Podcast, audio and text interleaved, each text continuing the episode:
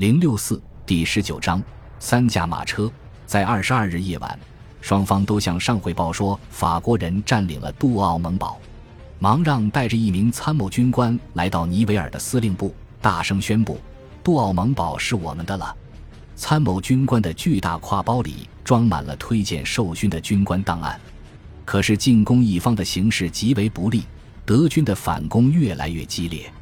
在德军打击下，法军突击部队的左翼在二十三日清晨的雾气里溃散了，留在堡垒顶部的两个营被困在狭窄的突出部，受到三面火力的夹击。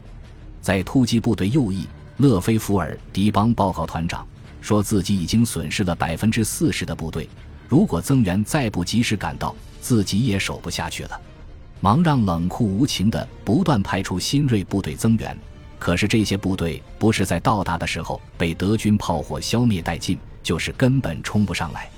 法军连长夏尔德尔维尔从临近阵地观察了整个作战过程，他这样描述这次典型的增援行动：第一百二十四团的两个连翼冲锋就占领了德军堑壕，他们未发一枪就渗透进那里，可是他们没有足够的手榴弹，德国人用手榴弹反攻。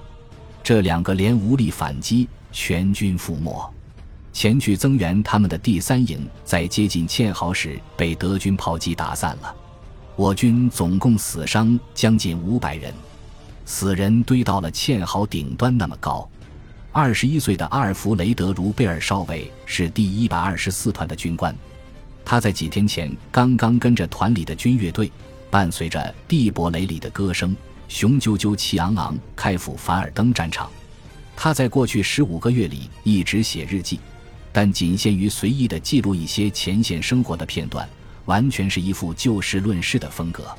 五月二十三日的日记是他在凡尔登战死前写下的最后一篇，日记结尾换了一副完全不同的语气：“人类疯了，肯定是疯了才会干出这样的事情来，这真是一场大屠杀呀！”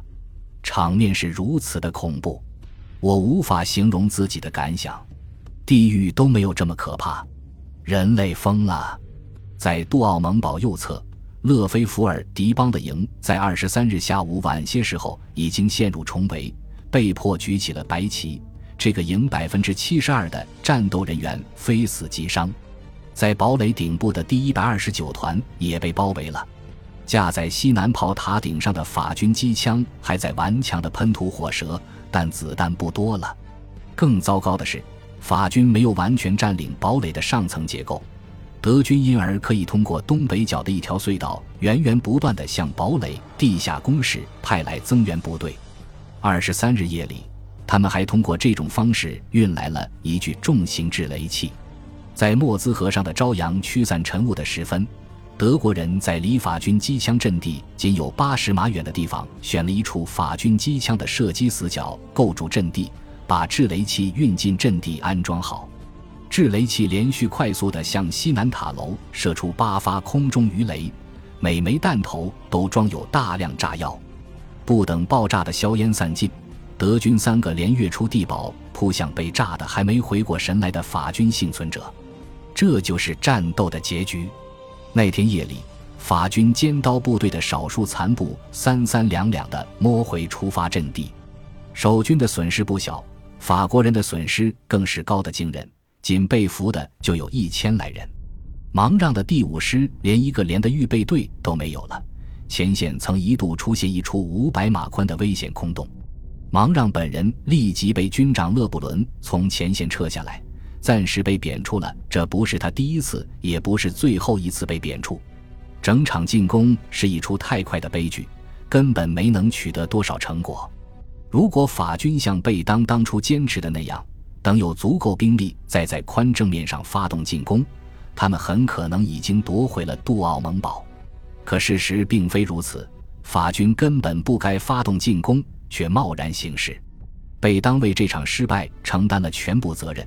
他对这次战斗的继续完全没有一处指责过尼维尔或者芒让，在战时将领事后写的所有回忆录里面，很少能见到这样的慷慨大度。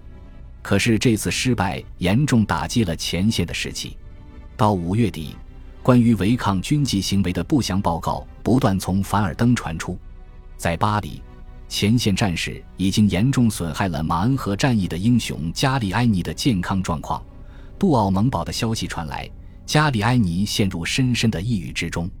两天之后，他就死了。本集播放完毕，感谢您的收听，喜欢请订阅加关注，主页有更多精彩内容。